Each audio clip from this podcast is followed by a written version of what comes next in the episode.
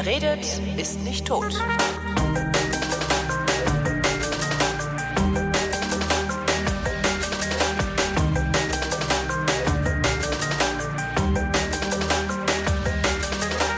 Ich rede mit Stefan. Stefan ist gerade in Jabiru, das ist in Australien, und da ist er mit dem Fahrrad hingefahren. Hallo Stefan. Ja, hallo. Ähm, warum bist du mit dem Fahrrad nach Australien gefahren? Anständige Kinder fliegen doch mit dem Flugzeug. Ja, das kann man so sagen, ja. Das stimmt. Ähm, ja, da gab es natürlich richtig viele Gründe. Ähm, das fing an bei ähm, Abenteuerlust, ganz einfach. Ähm, dann einfach war ich nicht ganz zufrieden mit meinem Job, wollte mal was anderes machen. Und aus diesem Sammelsurium, noch vielen anderen Gründen heraus, hat sich dann halt einfach so die, diese Reise ergeben. War schon immer so ein bisschen abenteuerlustig und dann habe ich eben auch Vorbilder gesehen und bin einfach losgefahren. Wer waren da die Vorbilder?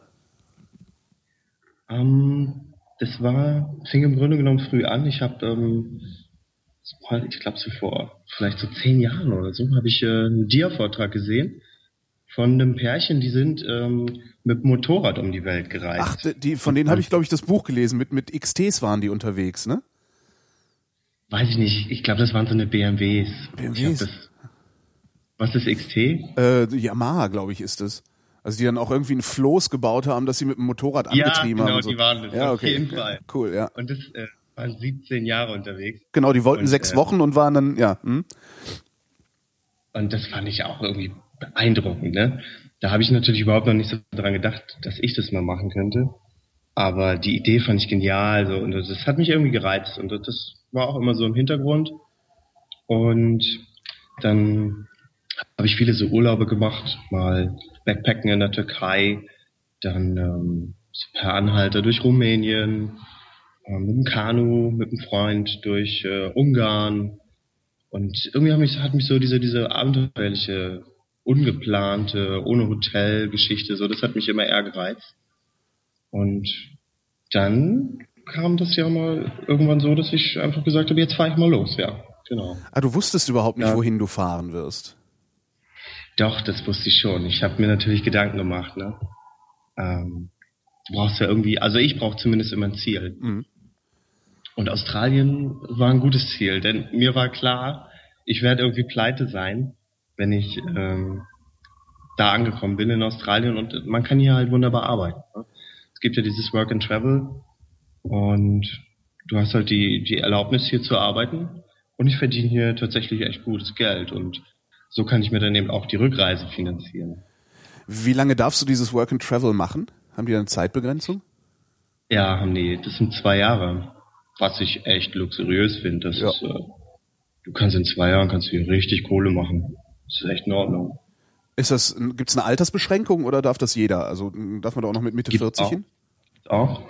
Ähm, mit 30 ist Schluss. Also mit 30 muss man einreisen, muss man es angetreten haben. Also ich habe das jetzt quasi auf den letzten Drücker gemacht. Und ja. Muss man die zwei Jahre dann am Stück machen oder kannst du auch sagen, so ich mache jetzt ein halbes Jahr und in fünf Jahren mache ich nochmal ein Jahr? Äh, nee, das geht leider nicht. Okay. Du musst es schon, schon am Stück machen, ja. Hm. Man kann es nicht teilen. Man kann, innerhalb des ersten Jahres kann man sich quasi für das zweite qualifizieren. Dafür muss man mindestens 88 Tage in der Erntehilfe gearbeitet haben. Mhm. Was aber Erntehilfe, so der Begriff ist recht weit gefasst, kann ziemlich viel sein. Also, so, ich bin hier als Gärtner, das geht zum Beispiel durch. Ah ja. Das, damit könnte ich mein zweites Jahr auch beantragen. Wirst du es machen? Ich glaube nicht. Nee, mein Plan sieht ja so aus, dass ich äh, im Oktober wieder zurückradeln will. Das ist ja jetzt die, die neueste Idee. Ja. Ähm, fang, fangen wir mit dem Hinweg an. Welche, welche Strecke bist du genau gefahren? Ähm, ich bin in Berlin losgefahren, dann nach Prag. Da habe ich noch eine Freundin begleitet. Das war echt schön, so die, die ersten Schritte nicht allein zu machen. Da ist man ja auch noch recht unsicher und so. Ähm, dann ging es über Buda, nach Bratislava, nach Bratislava, genau, nach Budapest, dann nach Rumänien, also Budapest, äh, Ungarn, dann nach Rumänien. Dann ähm, in Rumänien habe ich mich mit einem Österreicher getroffen. Wir hatten uns verabredet und in Bukarest haben wir uns dann getroffen. Und dann sind wir zusammen durch Bulgarien gefahren, durch die Türkei, dann nach Georgien rein, das war auch sehr schön. Ähm, dann in Georgien haben wir uns getrennt und haben uns nochmal in Aserbaidschan getroffen, in Baku. Und dann sind wir aber komplett getrennte Wege gefahren. Und ich bin in den Iran, er auch. Dann bin ich runter nach Dubai, also mit der Fähre so, über den, was ist das, Persischer Golf. Und dann bin ich mit dem Flugzeug nach Indien geflogen, in den Süden Indiens, ähm, bis Mumbai hochgeradelt. Ein Stück habe ich auch mit dem Zug gemacht. Dann bin ich mit dem Zug nach Agra gefahren. Das ist da, wo das Taj Mahal steht. Mhm. Das ist relativ nördlich und von dort aus dann mit dem Rad wieder weiter nach Nepal. Durch Nepal mit dem Rad in die Berge nach Kathmandu. Und von Kathmandu bin ich wieder geflogen nach Bangkok, weil Nepal so ein bisschen eine Sackgasse darstellt, gerade wenn man im Winter da ist. Mhm. Weil man im Norden ist es zu kalt, man kann nicht einfach so nach China da über, in, über den Himalaya, da kommt man nicht so einfach rüber. Es ist zu kalt in den Süden, da ist das Visum dann immer ausgelaufen.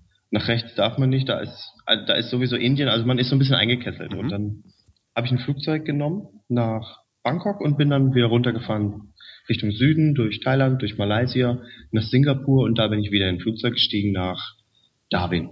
Und da bin ich jetzt. Das ist so die Route. Wie lange warst du da unterwegs?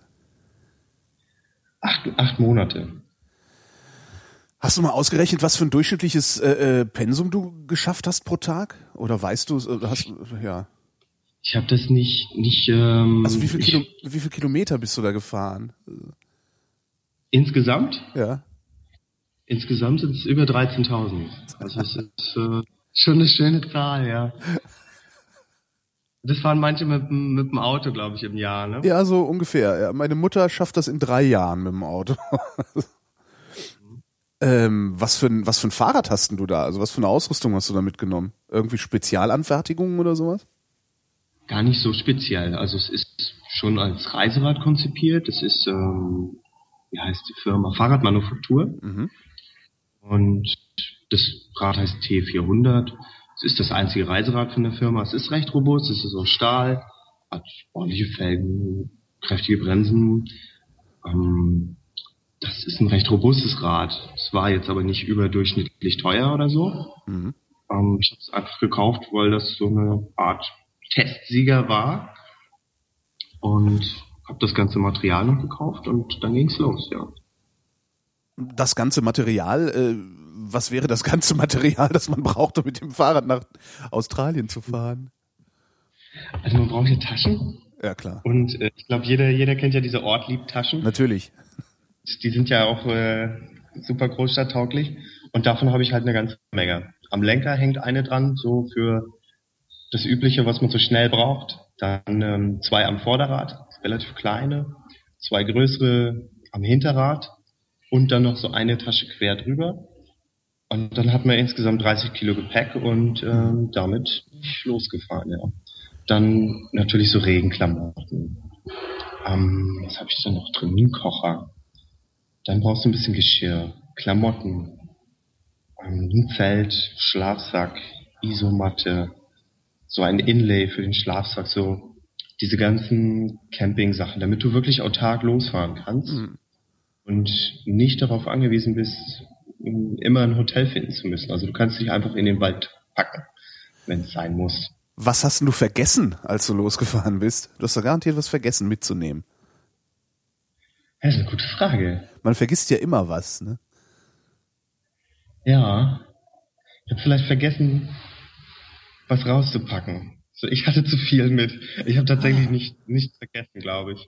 Ich hatte so so viele To-Do-Listen und die waren so riesig. Ich habe die tatsächlich recht akribisch abgearbeitet in den letzten Wochen und hatte dann, glaube ich, tatsächlich alles. Aber ich hatte zu viel auch und dann ähm, habe ich auch was weggeschickt von Istanbul aus habe ich ein Paket mitgeschickt und äh, ja, war ich noch ein paar Kilo leichter, das ist echt gut. Wo hast du das hingeschickt? Zurück oder nach vorne, also Richtung Darwin? Nee, ich habe das ähm, quasi meiner Freundin mitgegeben.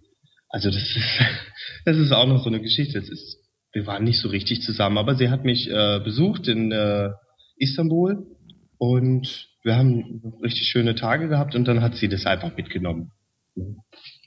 Da waren, ich war ja schon nach einem Monat in Istanbul, weil ich äh, die Strecke bis Istanbul immer wieder mal mit dem Zug gefahren bin. Ah. Oder also die Strecke bis äh, Bukarest bin ich mit, viel mit dem Zug gefahren, weil ich äh, den Österreicher einholen wollte. Denn der hatte ein bisschen Vorsprung. Mhm. Er ist zwar nach mir losgefahren, aber der ist erstmal mit einem Affentempo losgefahren und der ist eben geografisch noch näher dran gewesen, ne, durch Österreich. Da habe ich ähm, ein paar Strecken mit dem Zug gemacht. Deswegen war ich schon nach einem Monat in Istanbul. Das ist ja ansonsten, glaube ich, wenn man alles radelt, kaum zu schaffen. Na doch, dann braucht man halt ein bisschen länger als acht Monate. Ja, Was für Sachen hast du denn zurückgeschickt? Also wovon hattest du zu mitgenommen, äh, zu viel mitgenommen? ähm, zum Beispiel irgendwelche T-Shirts. Ne? Irgendwann merkst du so, okay, ich komme mit drei, drei maximal vier T-Shirts komme ich aus. Man kann die immer mal waschen bei jeder Gelegenheit. Dann hatte ich auch gedacht, ich brauche unbedingt eine Energieversorgung für mein Telefon und ähm, für so kleine technische Gadgets. Ja. Und dafür gibt es so eine Art Dynamo. Ja. Und du steckst an deinen Fahrraddynamo steckst du so einen, so einen kleinen Akku dran, der wird dann geladen, während du fährst. Aber ich habe gemerkt, dass ich mein Handy ja kaum benutze und dass das Ding einfach 700, 800 Gramm wiegt und ich es nicht brauche. Weil ich mein Handy immer laden kann, wenn ich im Internetcafé bin und so. Hm. Dann habe ich es einfach wieder weggeschickt. Und noch so Krimskrams. Ich weiß das schon gar nicht mehr. Ich habe das vergessen, was da alles drin war. Bestimmt noch irgendwelche Karten und Bücher. Weil das sind auch so, so Papier ist schwer. Ich habe versuche immer zu vermeiden, Papier mitzunehmen. Mhm. Ja. War das schwierig, durch die einzelnen Länder durchzukommen? Also musst du da irgendwelche Also- Visa, irgendwelche Bestechungen von Zöllnern vornehmen oder sowas? Das hätte ich gern mal gemacht. Ich musste das nie machen. Mist. Echt? Ich hätte, ich hatte irgendwie immer mal so Bock auf diese, diese Filmsituation, so, ja, schiebst du mal so 20 Dollar rüber. Aber das musste ich nie machen. Das immer so geklappt. Wie reagieren die denn auf irgendeinen bescheuerten Deutschen, der mit dem Fahrrad äh, 5000 Kilometer von zu Hause unterwegs ist? Ja. Ach, eigentlich immer ganz recht fröhlich so. Also die fanden das, glaube ich, immer amüsant. So eine Grenze ist ja auch ein recht langweiliger Verkehr. Ne? Ist ja immer das Gleiche für die, die da arbeiten. Und wenn da dann so ein, so ein, so ein, so ein Weißer ankommt mit einem Rad voll bepackt, das sieht ja auch ein bisschen komisch aus, das ganze Gefährt. Das fanden die, glaube ich, immer ganz amüsant. Also ich kann mich an so eine Szene in Aserbaidschan erinnern an der Grenze. Die fanden das super. Die haben mir auf die Schulter geklopft und haben sich alles angeguckt mit ihren Kalaschnikows, ne? Stehen da dann so ein paar Uniformierte vor dir. Ähm, und fanden das ganz witzig. Das war auch so, so ein kleiner Grenzübergang. Ähm, die hat Spaß mit mir auf jeden Fall. Ja. Und ich habe gedacht, oh, hoffentlich gibt da keine Probleme. Ne? An jeder Grenze bist du immer so ein bisschen aufgeregt. Ja, natürlich, man kennt das ja aus dem, aus dem äh, Privatfernsehen, dass das ja alles so schlimm wäre und man da quasi erschossen wird sofort, ne? Ja, ja, Fernsehen halt, ja, genau. also so schlimm, das Gefühl hatte ich zum Glück nie. Ja. Aber du willst mir jetzt doch nicht sagen, dass es völlig ungefährlich war.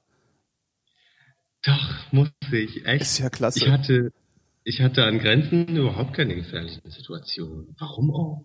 Ja, weiß Also- ich, weiß ich nicht. Also es ist ja, Ja. man, man ist ja so voller Vorurteile, ne? Wie, wie du, wie wir festgestellt haben, ist es wahrscheinlich Fernsehen induziert. Ähm, wir sind halt so voller Vorurteile und äh, je weiter du nach Osten radelst, desto, desto geheimnisvoller und und und und blackholiger wird ja die ganze Gegend. Also ich hätte Schiss. Ja. Also das, das passt ja dann bestimmt auch zum Bild des Iran. wunderbar, Ja, natürlich. Das ist ja, wenn du So da mit dem. Fahrrad durchfährst, wirst du sofort geköpft. Ne? Genau, genau. Weiß ja jeder. alle Frauen rennen so im schwarzen Umhang da rum und die Männer sind alle, sie verbrennen den ganzen Tag so Amerika-Flaggen Genau. und brüllen rum und essen rohes Fleisch. Genau, so sieht's aus. ja, so war es natürlich nicht. Der Iran war überraschenderweise sogar der absolute Knüller. So, das war mein Lieblingsland auf der ganzen Mhm. Reise. Da habe ich die schönsten Erfahrungen gemacht. So, das Land habe ich am besten kennengelernt, weil es natürlich auch so ein bisschen geheimnisvoll ist. Ähm, ich habe die, die lustigsten Situationen so da, oder die spannendsten, sage ich mal so, die waren ja manchmal gar nicht lustig. Ähm, und die Menschen sind super freundlich, äh, extrem interessiert, sprechen gutes Englisch, ähm, zumindest die Jüngeren Mhm.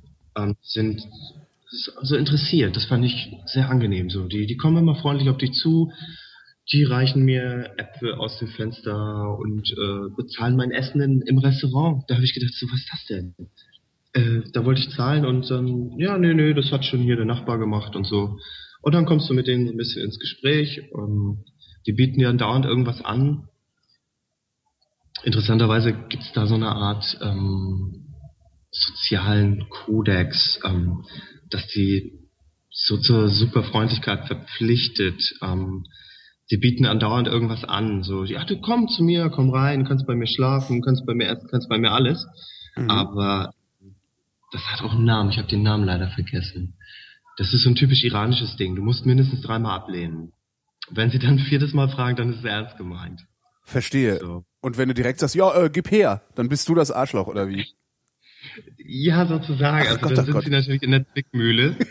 Das habe ich, das habe ich nicht immer beachtet. Ne? Hinterher fiel mir ein, so, Scheiße, du hättest die Kaugummis jetzt echt bezahlen müssen. So, ähm, aber die meinten dann so, nö, nö, nimm ruhig, ist kein Problem, nimm halt. Ist so, alles klar, alles klar, nimm. Und ich denk so, ja, okay, okay. Wenn du sagst, Aber ich soll das nehmen, dann nehme ich das halt, ja sicher. Wenn ich, wenn, und wenn du dann rausgehst, denkst du, oh Kacke, das war jetzt, das war jetzt genau dieses, diese Situation, in die Westler so tappen. Kann man sich auf sowas Hab überhaupt, kann man sich auf sowas überhaupt vorbereiten? Also du kannst ja nicht für jedes Land, das du durch, durchquert hast, Reiseführer gelesen haben, oder? Ja, doch, habe ich schon. Ah, ja. Also einfach so aus Interesse auch. Ne? Hm. Und weil ich das immer ganz gut finde, informiert zu sein über das Land, das du bereist. Denn ist ja nicht so, dass ich irgendwie im geschützten Raum eines Reisebusses wäre oder in, immer mit einem Guide und einer geführten Truppe. Stimmt. Ich finde, das wenn man so unterwegs ist, ist das schon wichtig, dass man so eine Sachen weiß. Auch man tappt natürlich immer wieder rein, aber so eine, so eine Grundinfo so zur Geschichte, ich, also es interessiert mich einfach und ich finde es irgendwie auch verpflichtend eigentlich, wenn man das macht. Klar, ist ein Zeichen Denn, von Respekt, ne? Ja. Da, gibt's da irgendwelche Reiseführer, die du besonders empfehlen kannst? Ja, also diese Reise-Know-how-Geschichten finde ich immer gut. Da gibt's so, so eine Buchreihe Kulturschock zum Beispiel Kulturschock Iran, Kulturschock jedes Land halt. Mhm. Und da kriegst du einen richtig guten, super fundierten Einblick, was ist ähm, da los, wie reagieren die Menschen. Ähm, ja, und der Lonely Planet gibt auch immer ganz schönen Einblick. Den, der kursiert auch schön äh, unter so Reisenden in geklauter Version, halt digital. Das ist super. Da habe ich so ziemlich jedes Land. Ah ja. Auf dem das ist ganz klasse. Da musst du halt kein Papier mitschleppen, das ist wieder sehr gut. Und wenn man in der in Berlin in der Stadtbibliothek äh, Mitglied ist, mhm. dann kann man auch alle Bücher oder fast alle, ich glaube, die digitalisieren jetzt so alle Bücher nach und nach. Dann kann man sich die online ausleihen für ein paar Tage. Und das ist natürlich richtig genial. Da habe ich mir diese ganzen Kulturschock äh, runtergeladen und habe die dann halt auf dem Rechner für ein paar Tage. Dann gibt es natürlich auch so Mittel und Wege, die so zu kopieren, ne? Bevor, der, bevor diese, diese, diese Selbstzerstörung da einsetzt. Ich weiß gar nicht, wie man das nennt. Und dann hatte ich immer was zu lesen, das war ganz gut. Ja. Du sagst, der Iran wäre eigentlich das schönste Land gewesen. Welches Land war das, äh, wie nennt man das denn, das verblüffendste? Also wo sind deine Vorurteile äh, und die Realität am stärksten auseinandergeklafft? Ja, vielleicht auch Iran. Auch im Iran. Ja. Ja, denn ich hatte so wenig Vorstellung vom Iran. Ich habe natürlich vorher mal gelesen, dass das so, also von anderen Radreisenden, die das alle hoch gepriesen haben, aber eine Vorstellung hatte ich nicht wirklich. Und so bevor ich überhaupt angefangen habe, mich mit der Reise zu beschäftigen und dementsprechend auch so Informationen mir zu holen, hatte ich ein ganz komisches Bild vom Iran, so wie jeder eigentlich. Ja, Reich des Bösen, ne? Genau, aber ja. nur so, das rein böse. Alle ein bisschen komisch da. Keine Diskotheken, keine Kneipen, was ja auch so ist. Also ich habe es mir irgendwie als staubiges, trockenes, trauriges, düsteres, gefährliches Land vorgestellt. Mhm. Und das war ja gar nicht so. Also ich bin nicht in Kontakt gekommen mit irgendwelchen Militärs, Polizei, Geheimdienst. Ich habe keine Ermordungen gesehen, ähm, ich habe viele freundliche Menschen getroffen. Natürlich haben die mir auch äh, ziemlich viel erzählt. Ne? Ähm, dass sie keinen Bock haben zu beten, gerade die jungen Leute, ähm, dass sie aber mehr oder weniger gezwungen werden, ähm, dass sie keine Chance haben, ordentliche Arbeit zu bekommen, vor allem die Frauen. Viele Frauen studieren, es gibt sogar mehr Studenten, äh, mehr Frauen, die studieren als Männer. Mhm. Deswegen hat Ahmadinejad jetzt erstmal eine schöne Männerquote eingeführt auch. Äh, das wurde dann gemacht, ähm, aber dann nach dem Studium haben die keine Chance, ne? Dann, dann gehen die an Herd. Was waren noch so Geschichten? Ja, mehr oder weniger alles, was Spaß macht, ist halt verboten, ne? Alkohol trinken die so im Geheimen, da gibt's auch eine schöne Begegnung. Da hatte ich äh, Couchsurfing, äh, ist super im Iran, kann man richtig gut nutzen. Aha. Und das habe ich auch gemacht in einer Stadt. Und dann sind wir so zu Freunden von meinem Couchsurfing-Host gegangen. Und dann gab es so eine, so eine Dealer-Szene. da kam dann, die haben dann was bestellt, also Wodka. Und das ist dann so, wie läuft dann so bei uns ab, wie, wie bei uns ab mit, mit harten Drogen, ne? Aha. Da kommt dann so ein an die Tür und äh, überreicht so eine schwarze Tüte. So, das geht dann alles recht flott, ist recht teuer. Und dann haben die ihren, ihren Stoff. Und dann gab's da Wodka, aber ordentlich. Also die, die haben ordentlich gebechert. Ich bin dann so betrunken da durch die Straßen gewandelt. Das war auch, also das haben wir auch schnell gemacht. Ja, glaube ich. Gut erwischen, dann gibt's äh, auf jeden Fall Hiebe. Und dann habe ich gefragt, was passiert denn eigentlich, wenn ihr jetzt erwischt werdet? Ja, dann gibt's eine Geldstrafe und dann habe ich anfangs verstanden, 17 Hiebe auf dem, auf dem, auf dem Rücken. Ja. Irgendwann habe ich dann nochmal gefragt und dann habe ich das falsch verstanden. Es waren 70. Die werden 70 Mal mit der Peitsche auf den Rücken. Das ist Scharia, ne? Ja. Ja, da, da will man dann vielleicht doch nicht leben, ne? Nee. Und es war auch immer so dieses Gefühl, es ist jetzt, wie kann, also es war immer so eine leichte Unsicherheit im Iran, so dieses, ähm, welche Frau, welcher Frau kann ich jetzt die Hand geben, welcher nicht, das ist total un, un, unterschiedlich. Wonach richtet sich das?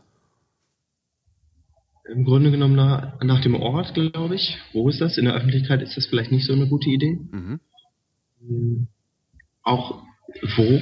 Es gibt sehr religiöse Ecken. Dieses ähm, Quam, es gibt so viele verschiedene Namen immer für diese Städte. Quam ist so, so ein heiliges Zentrum, da ist das, glaube ich, nicht so eine gute Idee, aber in so einem entspannten Esfahan, das, das ist äh, so ein bisschen liberaler, die Stadt, da war das kein Problem.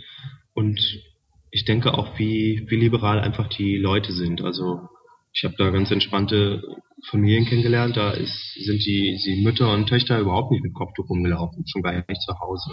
Ja, auf der Straße müssen sie natürlich. Aber auch da wird es äh, wahnsinnig gut ausgereizt. Also da, da ist wie? Sonst gibt's was? Äh, sonst gibt's Hiebe, sagte ich. Ach so, ja, das hatte ich nicht ganz verstanden. Ja, aber ja, schon. Äh, irgendwelche Bestrafungen wird es da geben. Da gibt's so eine Sittenpolizei, die sind überall, die sind unsichtbar. Hab vergessen, wie die heißen. Und die sprechen dann auch mal äh, irgendwelche jungen Mädels an hier. Äh, hier bitte mehr zudecken und so das ist bestimmt eine sehr unangenehme Situation dann für die. Äh, du sagtest, das wird, äh, die, die, die, diese Regeln werden ausgereizt in der Öffentlichkeit. Wie sieht das dann aus, wenn die ausgereizt werden? Haben die nur ein, nur ein Taschentuch auf dem Kopf oder wie muss ich mir das vorstellen? Ja, sozusagen. Also, also das Kopftuch wird so in die Frisur mit eingefügt, kann man so sagen. Also ah. ganz wichtige Mädels, die, die machen da eigentlich was richtig Schönes draus.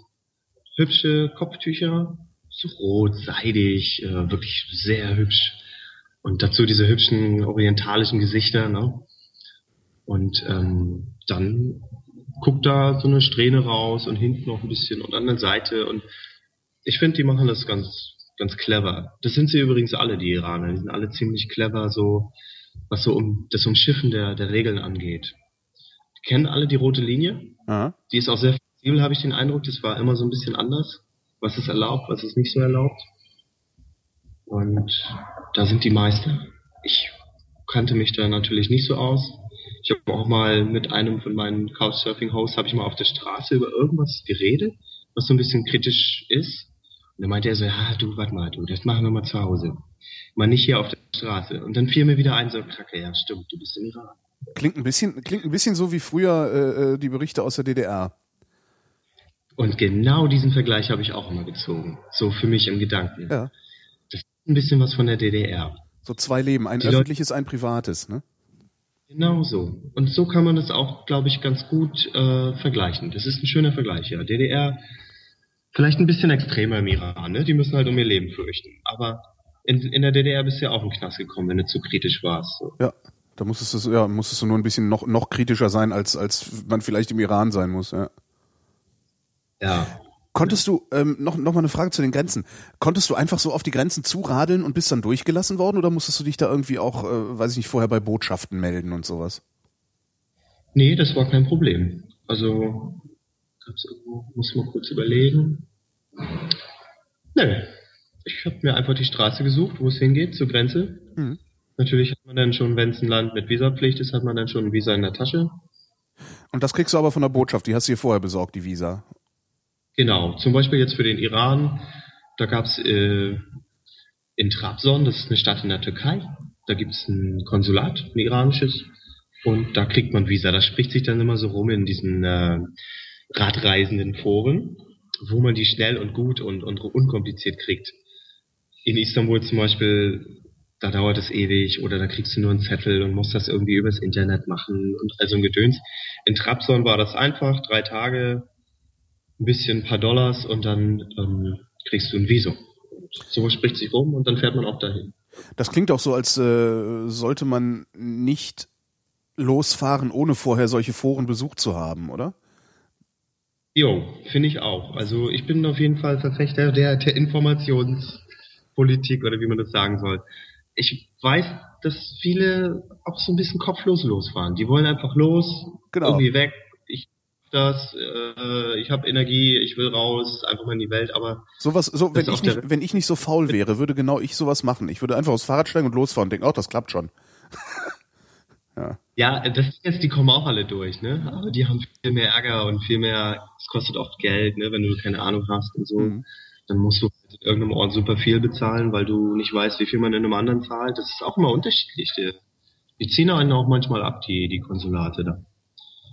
Und in so Foren wird es wunderbar breitgetreten. Vielleicht da, da erfährt man viel. Das ist, also ich finde das super. Welches das Internet ist sowieso genial dafür. Ja klar. Welches Forum kannst du empfehlen? Das Radreiseforum, das ist so, glaube ich, das Ding. Da gibt's, das sind, da sind, glaube ich, die meisten Fernradreisenden, ja, kann man so sagen. Da kriegst du Informationen über irgendwelche kleinen Straßen in Vietnam und so. Also es ist cool. Du kannst immer irgendwen fragen, jemand, der sich da auskennt, der da schon geradelt ist. Du kriegst was raus. Und in dem Forum ist ein netter Ton, sehr hilfreich. Ähm, da habe ich richtig viele Infos rausgezogen, ja. Das war super. Hast du dich Manchmal eigentlich, hat man ja so Fragen. ja klar. Ja. Hast du dich eigentlich immer auf Asphaltstraßen fortbewegt oder bist du auch mal durch die, durch die Pampa geradelt? Ich bin auch ab und zu durch die Pampa geradelt. Das fand ich auch immer ganz schön. Das war zum Beispiel im, im Oman richtig genial. Da bin ich mal, weiß nicht, so 30, 40 Kilometer aufs Land gefahren. Das war, das hatte schon was. Das, da hast du dann das Gefühl, du bist wirklich weit weg. Mhm. wenn du Asphalt unter den Rädern hast. Und es war, es war auch extrem ruhig da. Es ist zwar ein riesiges Land, aber es ist ähm, das Land mit, ich glaube, fast der, der, der geringsten Bevölkerungsdichte der Welt. Und da gab es dementsprechend auch kaum was. Da war ich recht, recht allein, ja. Aber ich war trotzdem nicht einsam. Das war, ich, ich fand das super da. Mir gefallen. Warst du bewaffnet? Ja, ich bin bewaffnet, immer. Mit einem Pfefferspray. Ja, ich habe ein Pfefferspray. Das, das fand ich auch immer gut, so als geistige Stütze. ja, genau. Und das, äh, eins haben sie mir geklaut im Iran im Zug. Ähm, ich hatte aber noch eine zweite Dose.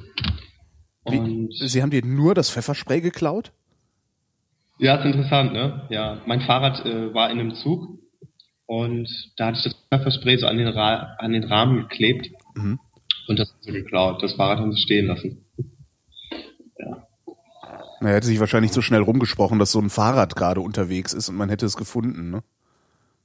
Ja, ist auch blöd in einem Zug für einen Dieb, ne? Mit Ja, dem. Fahrrad. Nee, das, äh, das gehört mir. Äh, genau. aber, aber eingesetzt hast du eingesetzt hast du das Pfefferspray nie, ne?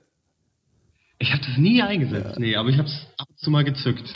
Ja, da gab es eine schöne, kann ich eine schöne Geschichte erzählen äh, aus Nepal. Das war, das war echt, äh, das war sehr spannend. Da war das Herz in die Hose gerutscht. Und zwar bin ich so am Geburtsort von Buddha übrigens, war ich da gerade in Lumbini, netter Ort. Und dann bin ich einfach so eine Landstraße lang gefahren und bin immer gefahren, gefahren, gefahren. Und immer kommt so ein, so ein Motorrad angerast und erzählt mir irgendwas von äh, Stop Police, Stop Police und äh, der Typ sah überhaupt nicht aus wie Police. Der hätte alles sein können. Mhm. Natürlich erstmal nicht angehalten, denn ein Freund von mir, der hatte im Iran einen Überfall auf genau so eine linke Art. Ne? Und dann fuhr der weiter und, und wurde auch so ein bisschen körperlich so, fing an so an meinem Rad rumzuzuppeln. Dann, dann habe ich natürlich mein Pfefferspray gezückt. Aber ich habe es nicht los, äh, losgespritzt sondern der ist dann abgehauen. Dann kam noch ein zweiter Typ, der fing genauso an. Aha. Den habe ich dann fast in den Graben geschubst, weil ich ihn weggeschubst habe. Ich war echt, ich war richtig aggressiv in dem Moment. Denn ich habe gedacht, scheiße, jetzt, jetzt hast du mal die Situation, jetzt wirst du überfallen hier. Aber das war nicht so, die waren wirklich Polizisten. Ich hab Super. Ja, die waren wirklich Polizisten und äh, ich habe versehentlich die Grenze zu Indien überquert und habe es nicht gepeilt. Mhm. Und äh, ja, das ist so wie bei uns. Es sind offene Grenzen da zwischen Nepal und äh, Indien. Und ich habe mich verfahren ganz einfach. Ich bin irgendwo falsch abgefahren. Und dann habe ich die Grenze überquert. Die haben das gecheckt, ich nicht. Die, die Jungs waren allerdings in Zivil. Ich habe die auch gefragt, ob die einen Ausweis dabei haben. Hatten sie natürlich nicht. Ne? Dann, dann denkst du natürlich, alles klar. Ja, klar. Du sagst, du bist Polizei, hast nicht mal einen Ausweis. Hier soll ich jetzt glauben oder was? Und äh, das hat eine Weile gedauert. Irgendwer hatte dann plötzlich einen Ausweis. Das wurden dann immer mehr. Und dann waren da nachher fünf, sechs Motorräder um mich. Ja, dann musste ich zurückfahren, ja. Dann haben wir noch äh, Kekse gegessen, Kaffee getrunken am Grenzposten. Das war, den habe ich dann auch plötzlich erkannt. Also ich bin da vorbeigefahren, das sah aus wie, weiß ich, wie so ein Gemüsestand da. Ja. Das ist überhaupt nicht wahrgenommen. Und dann, dann habe ich mich entschuldigt auch und dann war, dann war es echt nett. Das war mal eine schöne Geschichte. Also das fanden die dann auch lustig. Also obwohl du einen Polizisten angegriffen hast, äh, haben die sich gedacht, na komm. Das stimmt. Ich habe auch gedacht, so, oh, ich wäre jetzt irgendwie noch ein bisschen sauer, aber ja. ich habe den fast in geschubst. Der ist fast vom Motorrad gefallen. Der schlenkerte da rum. Aber er hat es mir nicht übel genommen. Nee. Und es war sogar der, der Chef da. Ähm, bist, du, bist du immer gerade ausgefahren eigentlich, also immer aufs Ziel zu oder hast du viele Umwege gemacht? Ähm, nee, ich bin immer relativ, relativ zielstrebig gefahren, ja. Ich habe nicht viele Umwege gemacht. Manchmal musste ich halt, weil ich mich verfahren habe, ne? Das ist ja immer, das ist überhaupt der Worst Case so für so einen Radler. Mhm. Wenn du so merkst, so scheiße, das war jetzt 20 Kilometer in die falsche Richtung. Also da, da kotzt du dann richtig. Und das habe ich ab und zu mal hingekriegt, ja. Aber viele Umwege habe ich nicht gemacht. Ab und zu habe ich mal so Ausflüge gemacht. Wo ich jetzt irgendwie, zum Beispiel im Rahmen bin ich in die Berge mal gefahren, da wollte ich nicht mit dem Fahrrad, das, das wäre eine reine Quälerei. Da habe ich mir dann einen Bus genommen, habe mir dann so irgendwelche tollen Bergdörfer angeguckt, so UNESCO-Weltkulturerbe. Und das war schön. Um, ja, so Ausflüge habe ich immer mal gemacht, wenn ich irgendwo ein paar Tage war. Ja. Wie lange hast du? Hm? Umweg. Wie lange hast du? Äh, nicht im Umwege. Wie lange hast du denn jeden Tag so auf dem Fahrrad gesessen? Im Schnitt so fünf Stunden. Mhm. Manchmal waren es auch mal sieben, aber so meistens so fünf etwa. Manchmal sechs. Und dann schafft man ungefähr 80 Kilometer, manchmal 100, manchmal sind es auch nur 70. In den Bergen sind es manchmal auch bloß 40, 50. Mhm. Und ja, wenn man auch mal Asphalt hat, richtig guten Asphalt und so, so eine Art Autobahnstruktur, dann, dann schafft man auch mal 120, 130, das habe ich auch manchmal hingekriegt. Ja. Aber. Ist es, ist es eigentlich äh, sinnvoller, mit einem Stahlrad zu fahren oder würdest du auch Aluminium nehmen? Oder Carbon, was ja so modern ist? Also ich bin ja überhaupt kein Experte, was das so angeht. Ich habe mir das auch alles mal angelesen. Mhm. Und da werden immer so ein paar Sachen empfohlen. Also Stahl auf jeden Fall denn den kannst du schweißen. Stimmt, und zwar ja, selbst, in der, selbst in der tiefsten Pampa gibt's einen, der schweißen kann. Ja. Der Bauer Kemal, der kann das irgendwie. Oder der kennt irgendeinen, der das kann. Mhm. Und mit Aluminium ist das schon wohl viel, viel, viel schwieriger. ja, so Stahlrahmen ist schon wichtig. Und kleine Räder wurden mir auch empfohlen, dass du halt keine 28er hast, sondern 26er, weil die Speichen so ein bisschen kürzer sind, dadurch die Belastung dann nicht so stark ist. Du kriegst in Asien auch eher, eher Ersatzteile für 26er Räder, weil die 28er nur in Europa und Nordamerika so verbreitet sind. Aha. Gibt's woanders. Und ja, so eine Sachen. Wie viel, so wie viel, Ventile.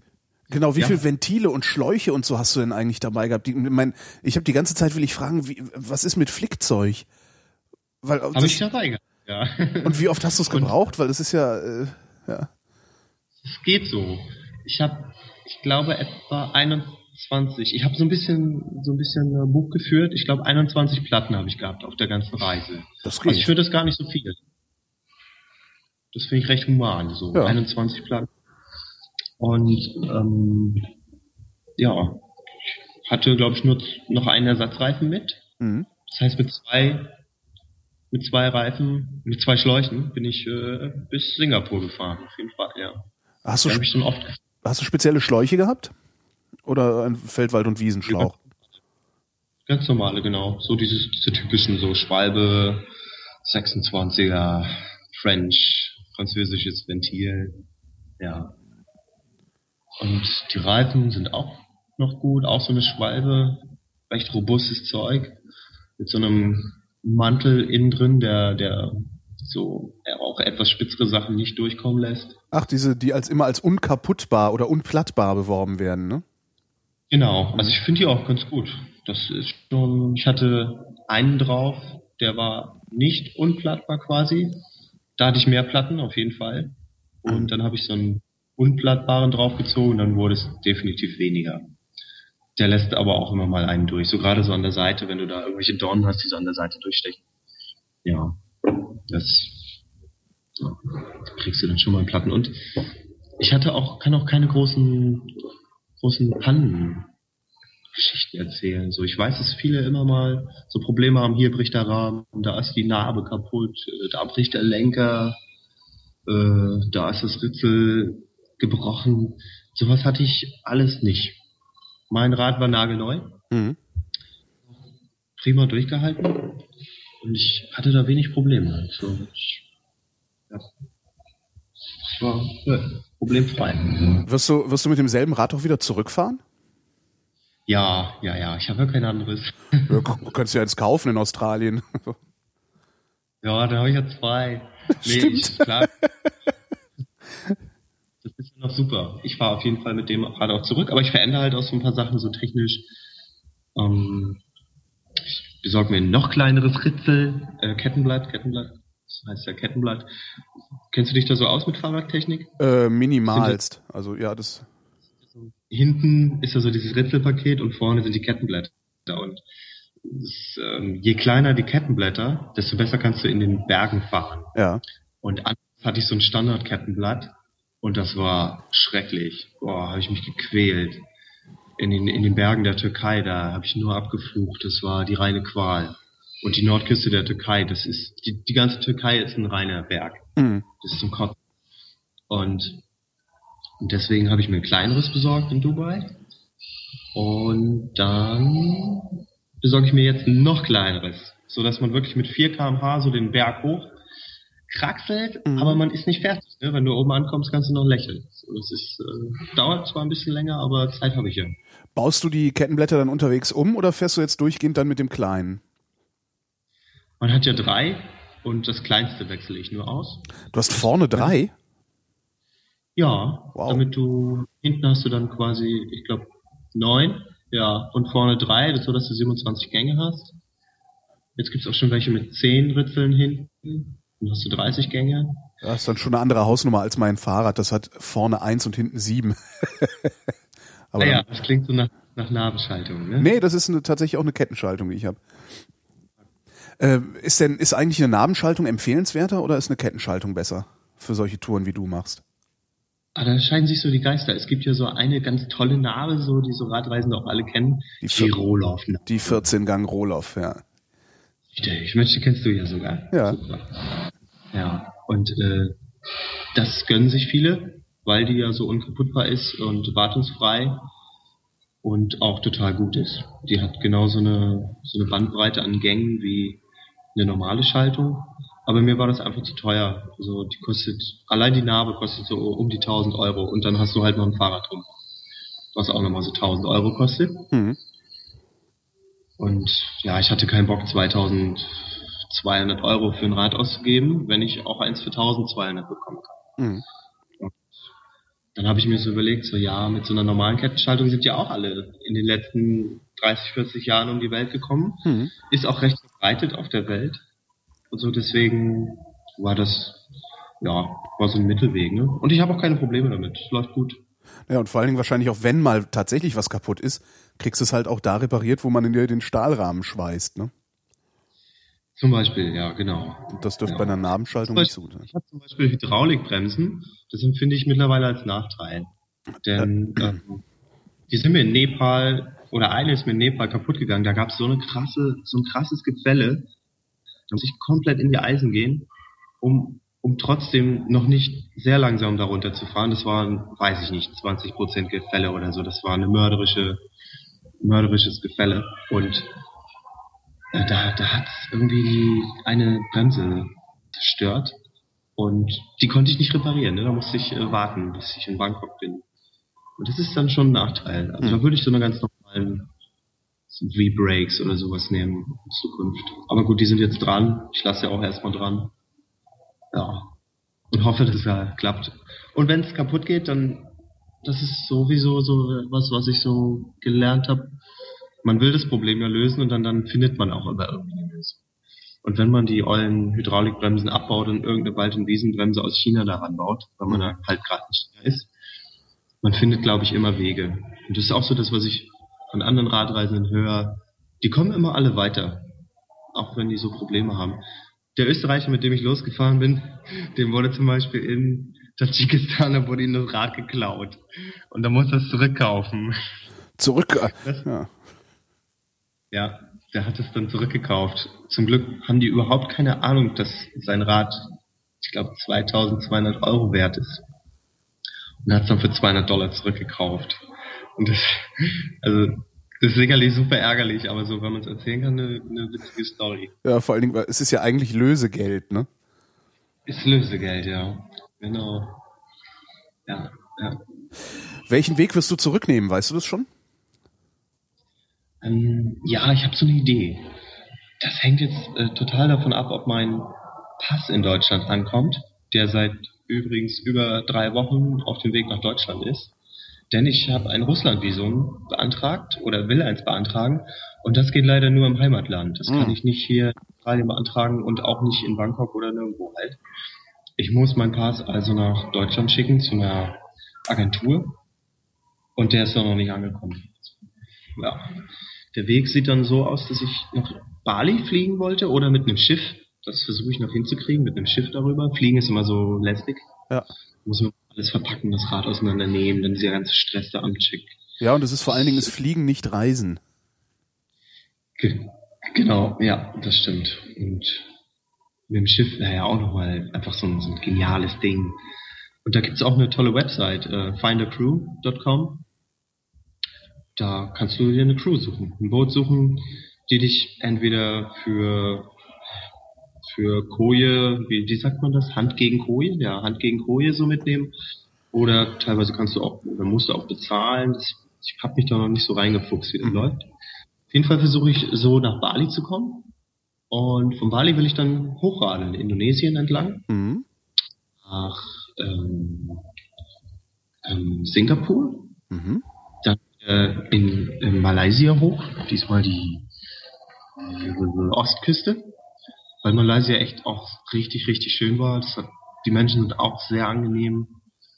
Die Infrastruktur ist total angenehm. Das Essen war lecker. Auch so eine riesen Bandbreite, so von indischem Essen, so chinesisches Zeug, dann so malaiisches Essen. Es war sehr interessant da. Und dann nach Thailand wieder, nach Bangkok. Mhm. Dann wollte ich mich in Laos mit einem Freund treffen. Ich radel dahin, er wird dort sicherlich irgendwie mit dem Bus hinkommen oder so. Mhm. Dann geht's nach China, da freue ich mich auch schon sehr drauf. Da gibt's einen Bundesstaat, der heißt Yunnan. Und das ist wohl so der, der bunteste Staat Chinas quasi, der am schönsten ist, mit den meisten kulturellen Schätzen und es ist bergig, hat so ein bisschen, so die Bilder, die ich gesehen habe, da kommst du, glaube ich, so ein bisschen Nepal-Feeling auf, so in den Bergen, kleine Häuschen, interessant aussehende Menschen, so mit so ein bisschen traditioneller Kleidung und sowas. Das ist ja immer spannend. Und dann durch China werde ich auch wieder mit dem Zug ein Stück fahren und dann nach Peking Richtung ähm, Richtung Mongolei. Mhm. Richtung Mongolei, das wird auch nochmal richtig spannend. Da gibt's ja nicht so wirklich Straßen. Da gibt's nur so Pisten. Oh. Das wird dann auch nochmal so Offroad, auf jeden Fall. Das wird, glaube ich, ein Härtetest, so fürs Rad auch. Denn wenn du keinen Asphalt hast, wird das Rad halt meistens extrem durchgeschüttelt und Vibration, das ist ja immer nicht so gut. Aber da freue ich mich eben auch drauf, weil es da nochmal so richtig abenteuerlich wird, da über die, über die Städten zu fahren. Mhm. Und dann nach Ulaanbaatar, dann, wie gesagt, wenn es klappt, beim Russlandvisum nach äh, Russland, nach Sibirien, an den Baikalsee mhm. und von dort dann ein Stück ähm, mit der Transsibirischen fahren.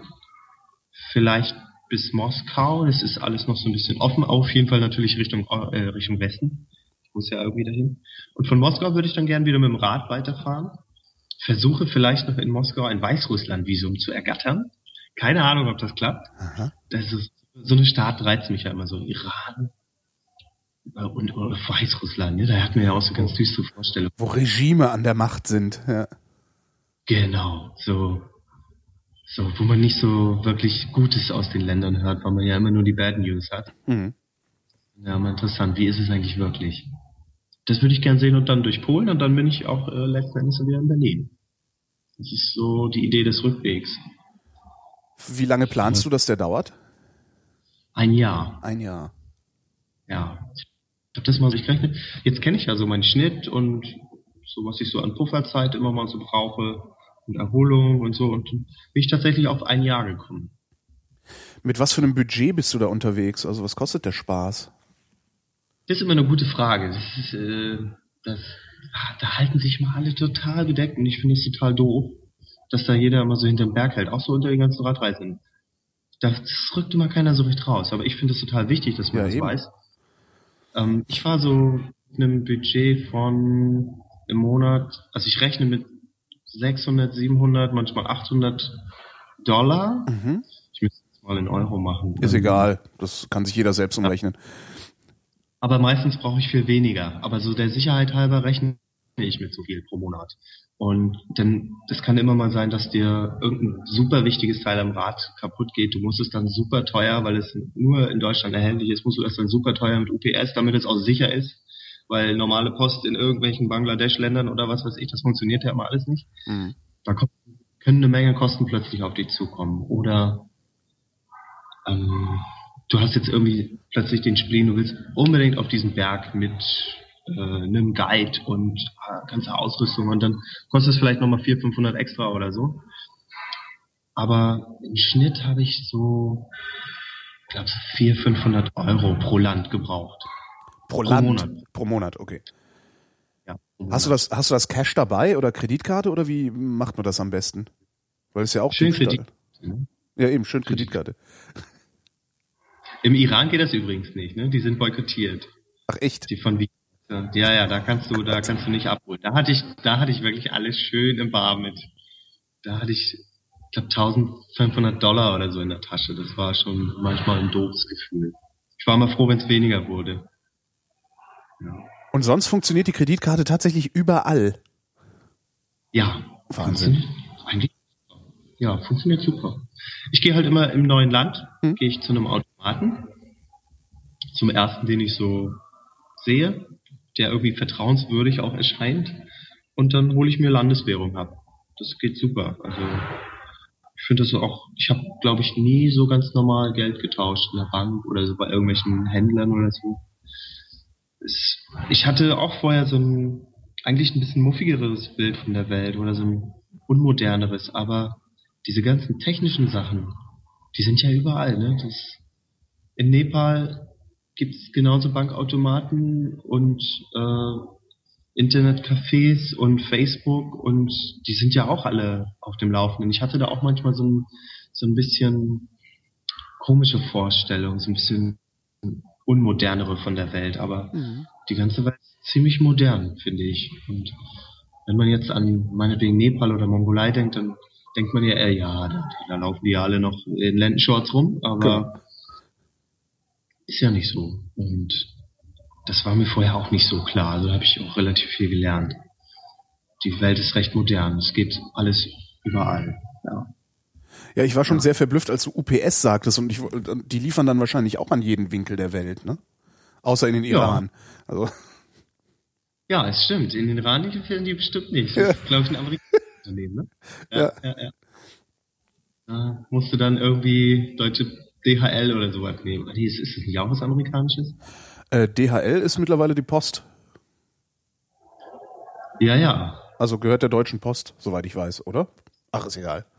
Hast du, ähm, hast du schon Sehnsucht nach einem, nach dem nächsten Abenteuer? Also hast du dir schon überlegt, was du als nächstes machen willst? Oder bist du erstmal froh, äh, nach Hause zu kommen? Oder es nach Hause zu schaffen, sagen wir mal so. Daher ist ja, ist ja quasi die Rückreise, da freue ich mich schon voll drauf, auf jeden Fall. Ja, ja, ja.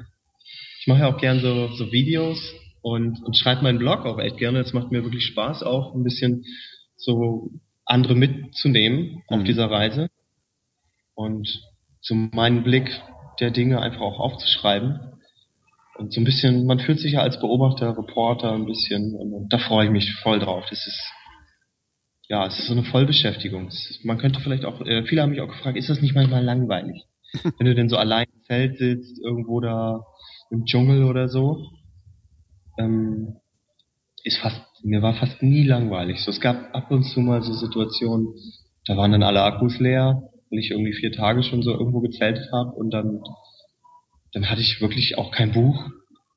Ja, und dann, dann, dann ist schon mal langweilig, ja. Dann, dann liegst du halt in einem Zelt, spitzt und weil es so heiß ist, dann, dann denkst du über dein verkorkstes Leben nach oder sowas. Ja. Aber sonst war mir fast nie langweilig.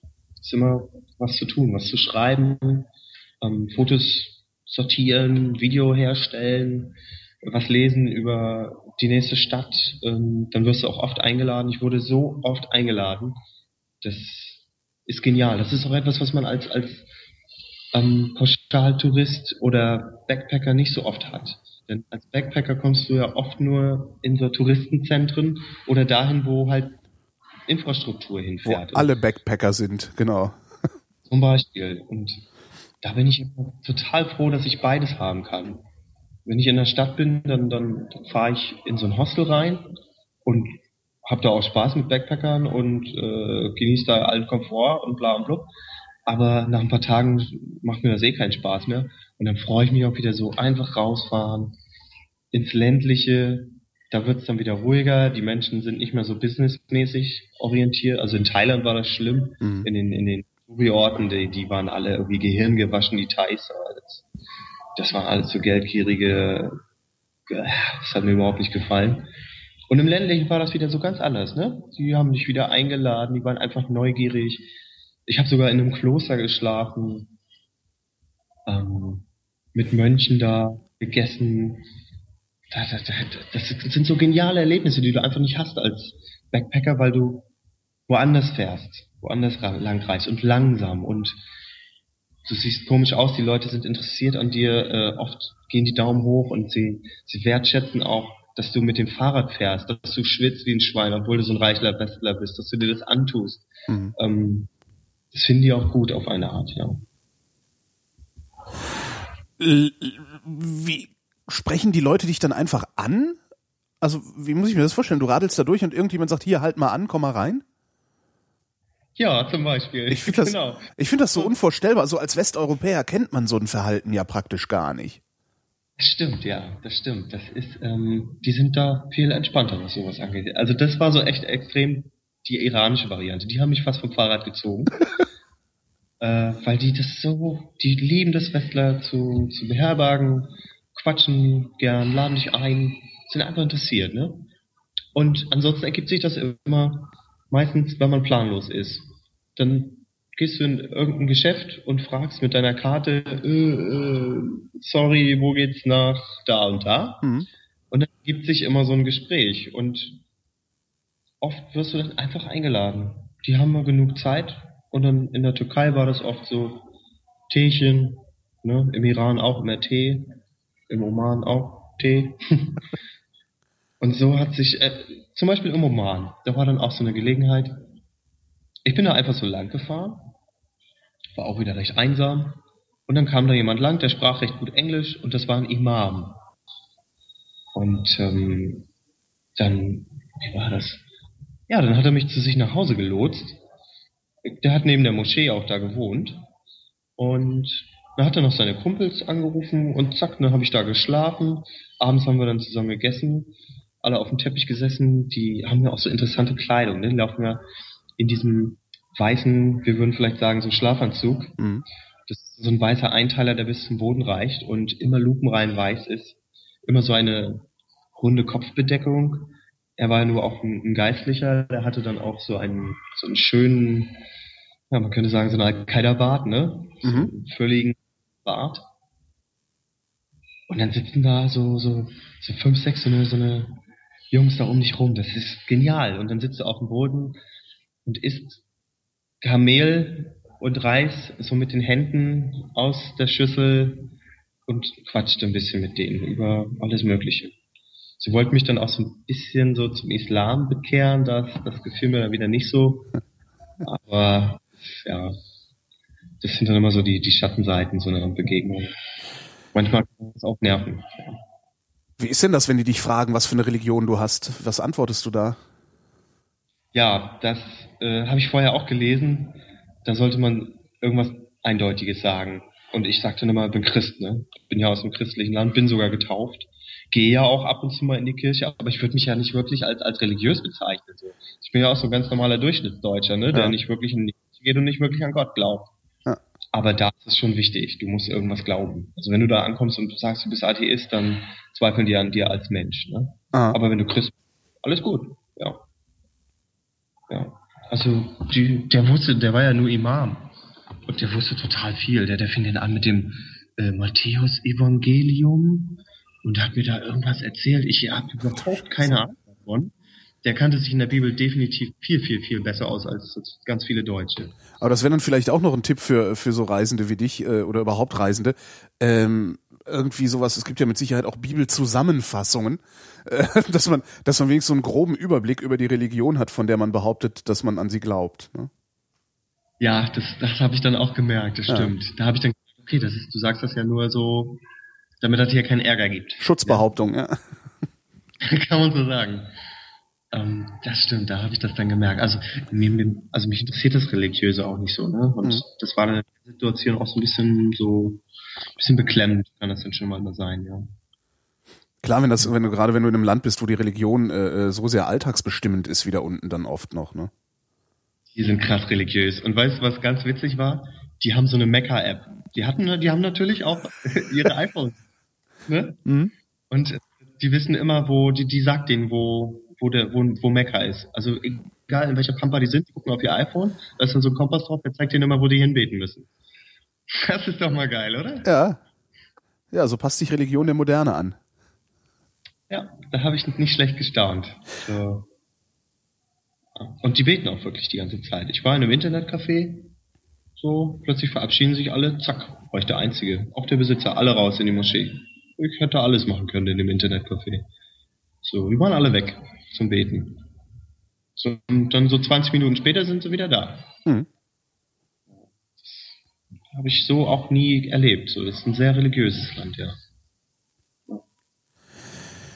Hast du eigentlich spezielle Kleidung dabei gehabt oder hast du die ganz normale Blue Jeans T-Shirt aus dem Supermarkt? Äh, Ja, sozusagen. Also man versucht alles zu vermeiden, was schwer ist. Also Jeans scheidet schon mal direkt aus. Mhm. Kann man auch so schlecht waschen, trocknet so super schlecht. Ähm, ich mag aber auch nicht diese, diese typische Radlerkleidung, die sieht immer so Ja, so, doof aus. so Bonbon, die sehen immer aus wie rollende Bonbons, finde ich. Also immer so bunt und so. Ah, ich finde, das sieht immer so ein bisschen vulgär aus. Ja. So, so, so eine Würste da so eingepackt irgendwie. Ja, und stehst dann irgendwo mitten im Iran und äh, äh, jeder sieht deine Klöten durch die Hose durch sich durchdrücken und so, ne? Ja. Genau sowas. Ja, da fahre ich mit einer recht legeren Jogginghose und so T-Shirts, die aus diesem Material sind, was schnell trocknet und keinen Schweiß aufnimmt. Dieses mhm. Plastikzeug. Ich weiß nicht, was das ist. Nicht Baumwolle jedenfalls. Und nicht weiß. Also ich hatte am Anfang weiß mit, das geht ja gar nicht auf so einer Reise. Mhm. Das kriegst du nie sauber. Und ähm, ja, ansonsten Flipflops, ein paar feste Schuhe, eine Regenjacke, ein Pulli, wenn es mal kühler wird irgendwo. Mhm. Ähm, nicht zu viel, von allem eher zu wenig, denn was ich gelernt habe, wenn man was braucht, dann kauft man es halt. Es ist immer viel billiger als da, wo man selber herkommt. Mhm. Also zumindest wenn man nicht gerade in, in Kanada oder Schweiz oder Australien radelt. Wo willst du nur noch mal hinradeln? Also weil in die andere Richtung könntest du ja auch noch, ne? Ja, habe ich auch überlegt, ne? Ich hatte auch drüber nachgedacht. Man kann ja wirklich eine richtige Weltumradelung draus machen. Stimmt. Das würde dann noch länger dauern und würde dann, dann müsste ich nach Südamerika fliegen, nach Nordamerika radeln und von dort aus dann wieder nach Europa fliegen. Ich fand den Gedanken auch ganz reizvoll, aber Südamerika ist dann, da muss ich hinfliegen. Da habe ich gedacht, allein die Kosten, ich habe das dann auch ne, so schön mhm. hier, hier gegoogelt. Und das war mir dann einfach zu teuer. So ganz simpel, ganz rationale Entscheidung. Das kostet, ich glaube, es waren so um die 4000 Euro gesamt, die mich diese Flüge nur kosten würde. Und mit 4000 Euro, da kann ich, ja, ungefähr drei Monate, nee, mehr, viel mehr. Sechs Monate ungefähr kann ich damit reisen in Asien. Mhm. Das ist total lange Zeit. Und für mich ist auch mehr so der Weg das Ziel, ne? Nicht unbedingt, also ich finde ja alle Länder interessant. Ich, ich würde auch gern Bolivien sehen oder oder Kanada. Das fände ich auch interessant. Und auch sicherlich Amerika. Also die Natur ist bestimmt total toll. Kultur interessiert mich da jetzt nicht so sehr, aber ähm, interessant ist das ja letzten Endes überall. Ja. Und wollte einfach nur unterwegs sein. Ich wollte einfach losradeln. Ja. So. Und dann fand ich auch den Osten schon immer so ein bisschen reizvoller. Mongolei, ne? Das, das klingt das schon irgendwie so nach Weite und Abenteuer. Ja, vor allen Dingen sieht man es nicht, man sieht es halt auch nicht ständig im Fernsehen. Ne? Also ich meine, du bist ja im Grunde von, von, von, von westlicher Kultur sind wir den ganzen Tag umgeben. Also es ist ja wirklich nicht mehr viel Neues zu sehen. Ja, genau. Und das reizt mich einfach. Oder auch so dieses Wort Sibirien, ne? Baikalsee, das, das finde ich, da, da, da gehen so kleine Lichter in mein Hirn auf und das, das möchte ich mal sehen. Das gibt mir Freude, gibt mir einfach ein gutes Gefühl, ja. Auf welche Weise sorgst du eigentlich normalerweise für deinen Lebensunterhalt? Äh, ich bin Physiotherapeut hm. und habe das auch gemacht bis zum Schluss. Habe in Berlin an der Charité gearbeitet. Hm und hatte da aber ja ganz klar gesagt keinen Bock mehr drauf. Hat mir keinen Spaß so richtig mehr gemacht. Es war irgendwie, war nicht zufrieden und dann war ja auch eine Beziehung äh, gescheitert und dann äh, war das so so der kann man super weg, weglaufen. genau. Also ich würde schon mittlerweile würde ich schon sagen, es war auf jeden Fall auch ein bisschen so eine Flucht. Ne? Mhm. Jetzt am Anfang habe ich das natürlich nicht zugegeben, aber ich wollte auch einfach, einfach ein bisschen raus. Ich wollte mal ganz in Ruhe darüber nachdenken. Was, was will ich eigentlich machen? Denn so richtig wusste ich das eigentlich nicht. So, wo soll es hingehen? Es gibt ja immer Menschen, die haben irgendwelche Ziele, so die wissen recht genau, so ja, fünf Jahre, da habe ich mein eigenes Ding und da mache ich das und das finde ich immer gut. Aber ich hatte das nicht und nun war ich ja auch Single, keine Kinder, genug Kohle, Reiselust vorhanden dann passt das wunderbar, um mal wirklich ausführlich nachzudenken, was will man eigentlich machen in der Zukunft, was will man anfangen mit seinem Leben, in welche Richtung will man gehen. Hast du es rausgefunden? Das ist eine gute Frage, ja. Ich, ich arbeite dran. So, ja, ich habe schon viel gelernt. Äh, mhm. Ich bin ja auch leidenschaftlicher Podcast-Hörer mhm. und ich habe, so was das angeht, habe ich extrem viel Input über Podcasts bekommen jetzt da gibt's ja geile Sachen, so. Ja. Ja. Ich höre ja auch den ganzen Tag Podcasts. Ich als Gärtner marschiere ich ja hier die ganze Zeit rum ist ja ein recht eigenbrötlicher Job. Du redest mhm. ja nicht wirklich viel und äh, musst auch nicht viel quatschen. Und dann habe ich die ganze Zeit äh, Stöpsel im Ohr und höre immer Podcasts. Und da gibt's geniale Sachen, die mich immer anregen, so, so drüber nachzudenken, was, was ist dir wichtig und was willst du machen, ähm, auch beruflich. Ich, ich denke über auch einen Wechsel nach, da ist alles möglich. Ich habe schon x Job-Ideen, es fallen mir auch andauernd neue Sachen ein. Also die Reise bringt einen tatsächlich so ein bisschen raus aus diesem, ja, eingeengt klingt so böse, aber. Ja, so, Hamsterrad halt, ne? Ja, so sagt man ja immer, ne? Ja. Und da kommst du definitiv raus. Das ist cool. Mhm. Und ich war, würde mich nicht als, als, als kreativ und ideenreich bezeichnen, aber zurzeit, das sprudelt immer so raus. Ich habe so viele Ideen und ähm, man wird auch so, ich würde sagen, offener. Man, man, man traut sich mehr zu und äh, ich fände das jetzt überhaupt nicht mehr undenkbar, dass ich sage, so ja, dann, wenn ich wieder zu Hause bin, dann arbeite ich ein Jahr und dann, dann radel ich vielleicht nochmal Südamerika und Nordamerika oder was weiß ich. Man wird da auf jeden Fall flexibler. So, hm. Das habe ich schon so gemerkt. Ja, man verliert die Angst. Ne? Also ich hätte viel zu viel Schiss, ähm, mit dem Fahrrad durch den Iran zu fahren, mal ab, davon abgesehen, dass ich überhaupt nicht fit genug wäre. Aber ich, ich könnte mir vorstellen, dass nach so einer Tour man vor nichts mehr Angst hat, ne? Ja, Angst habe ich viel gelesen und viel gehört, haben die Leute dann halt vor der Rückkehr, ne? Weil dann, ah. dann geht's ja wieder rein ins ganz Normale. Ich weiß jetzt auch nicht genau, ob ich manchmal schon so ein bisschen Realitätsbezug verloren habe oder den, sagen wir, deutschen Realitätsbezug. Ähm, ich habe jetzt so gerade zur Zeit im Kopf, dass also hier ist es recht entspannt, so das Arbeitsverhältnis mit den ganzen Leuten. Irgendwie habe ich in letzter Zeit öfter den Gedanken, dass wir Deutsche so im Arbeitsverhältnis recht so kompetitiv sind, so ja. kämpferisch, so, so wettkämpferisch immer so ein bisschen, hi, hier ist gerade eine Kollegin mhm. im Aufenthaltsraum. ähm, die ist übrigens Deutsch. Ja. Ja. Ja.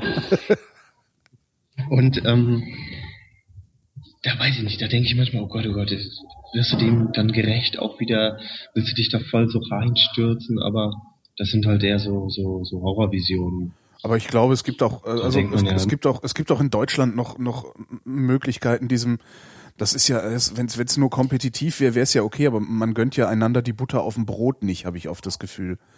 Und, aber auch da gibt's Nischen, äh, in die man sich zurückziehen kann. Das Problem ist, man muss sie finden. Ja. Genau, und da habe ich Lust drauf.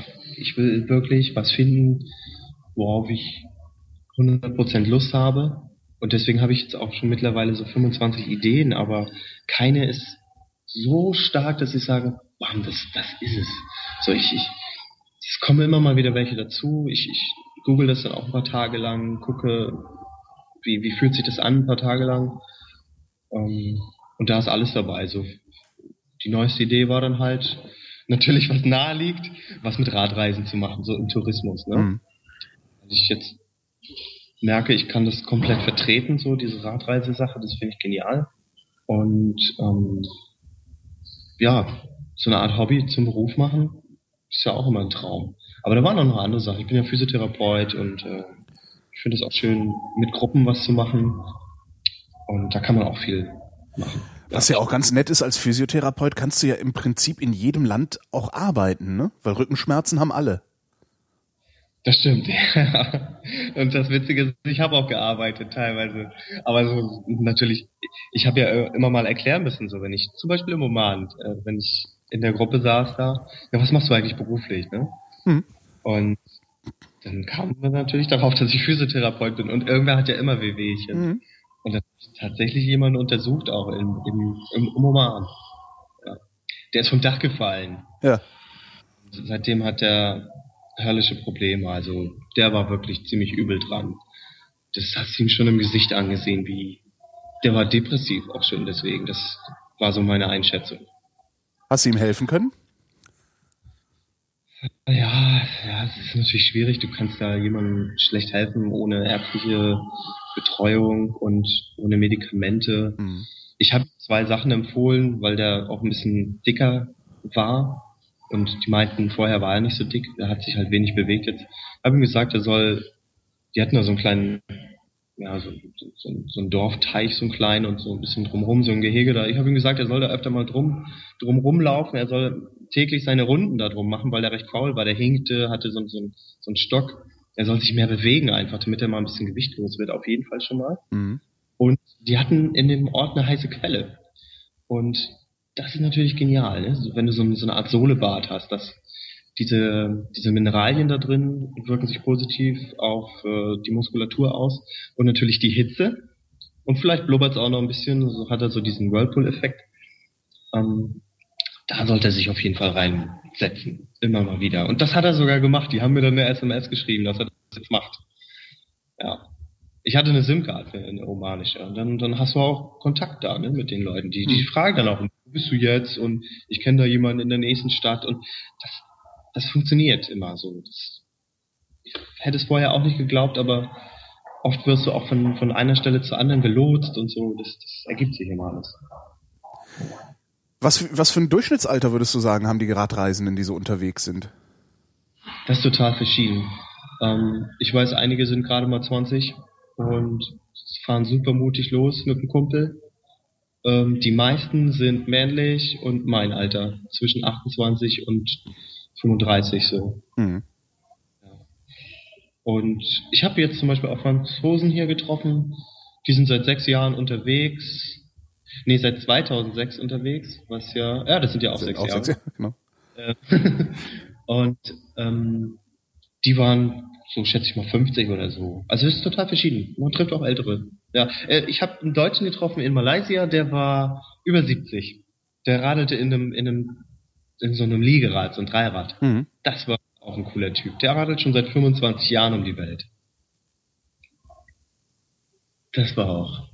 Ja, der war cool. Hat Spaß gemacht, mit dem zu quatschen.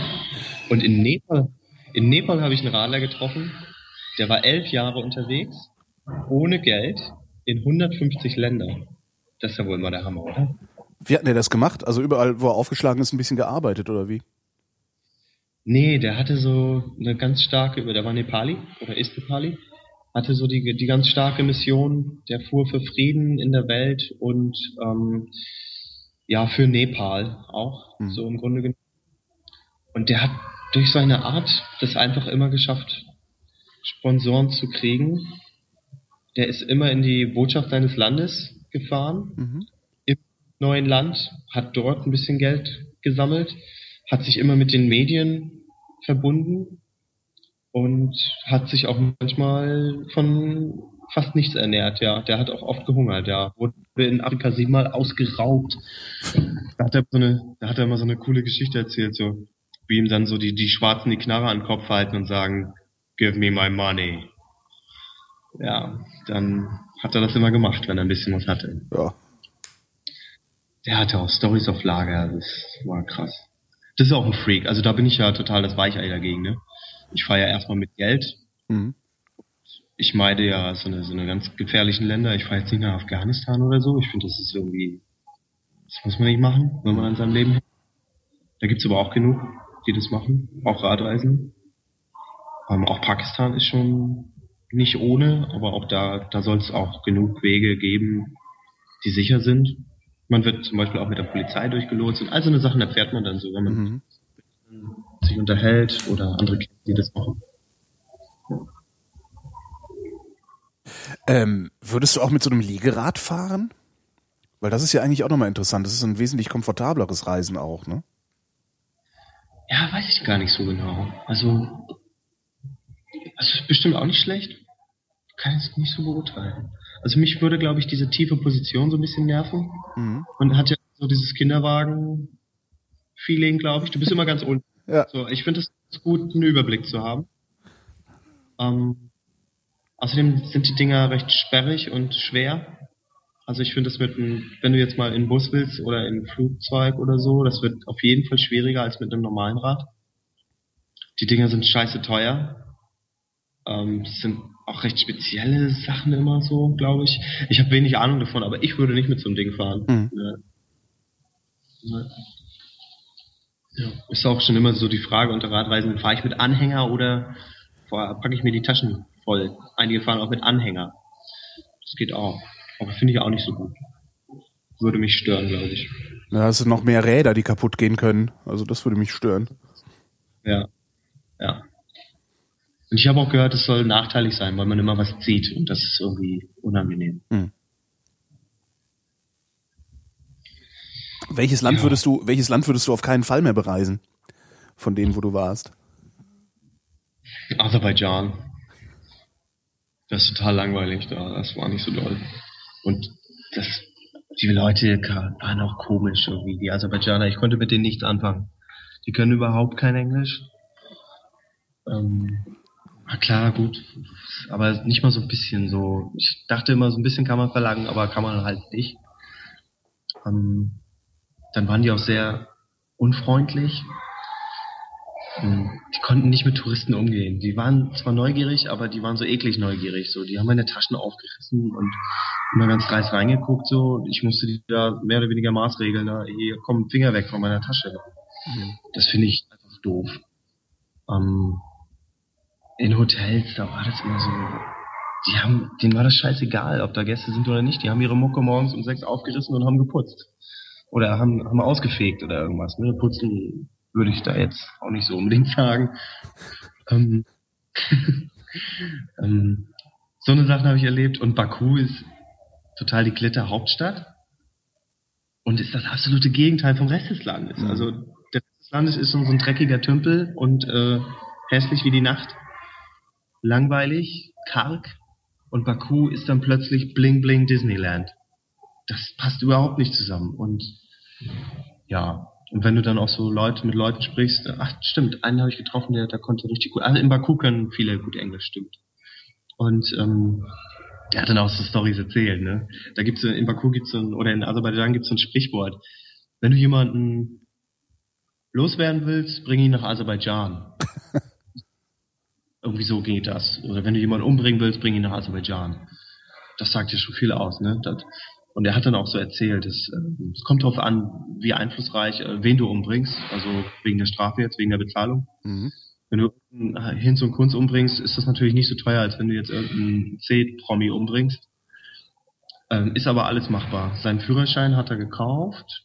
Von der Bundeswehr, also von, von der Armee hat er sich auch frei gekauft. Ja, so läuft das da. Also das ist wirklich korrupt, durch und durch. Und das kriegt man dann auch mal so erzählt. Ne? Das ist, äh, ist ganz interessant. Ja. Was sind das eigentlich für Geräusche bei dir im Hintergrund?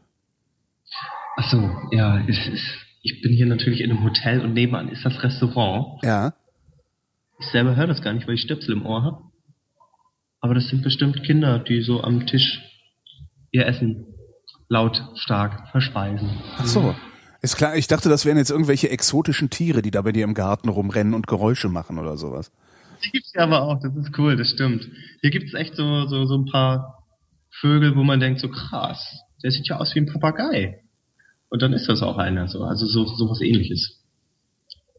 Die, die machen dann auch komische Geräusche hier. Das, das finde ich genial hier in, in Australien. Es gibt so richtig Tiere, wo du denkst, das ist ja wie im Zoo. Ja. Zum Beispiel Krokodil. Ich habe neulich eins gesehen. Live. Wildlife. Das schwamm da halt, ne? So, ich habe es fotografiert. Hast du Australien denn eigentlich auch durchradelt oder bist du nur oben äh, im, im tropischen Bereich geblieben? Nee, ich bin jetzt nur oben, aber ich äh, denke, ich werde noch nach Sydney radeln, sag ich jetzt mal. Ich bin noch nicht ganz sicher, was ich da so mache. Ähm, ich bin jetzt ganz oben und nach ganz unten sind es ungefähr 3000 Kilometer. Das wäre nochmal ein heftiger Ritt durch die Mitte Australiens. Ähm, muss ich noch überlegen, ob ich das mache. Denn das ist immer so eine Kosten-Nutzen-Rechnung. Mhm. Denn Australien ist, ein, ist das teuerste Land überhaupt, was ich kenne. Das ist so teuer hier alles. Aber ich verdiene natürlich auch wahnsinnig gut.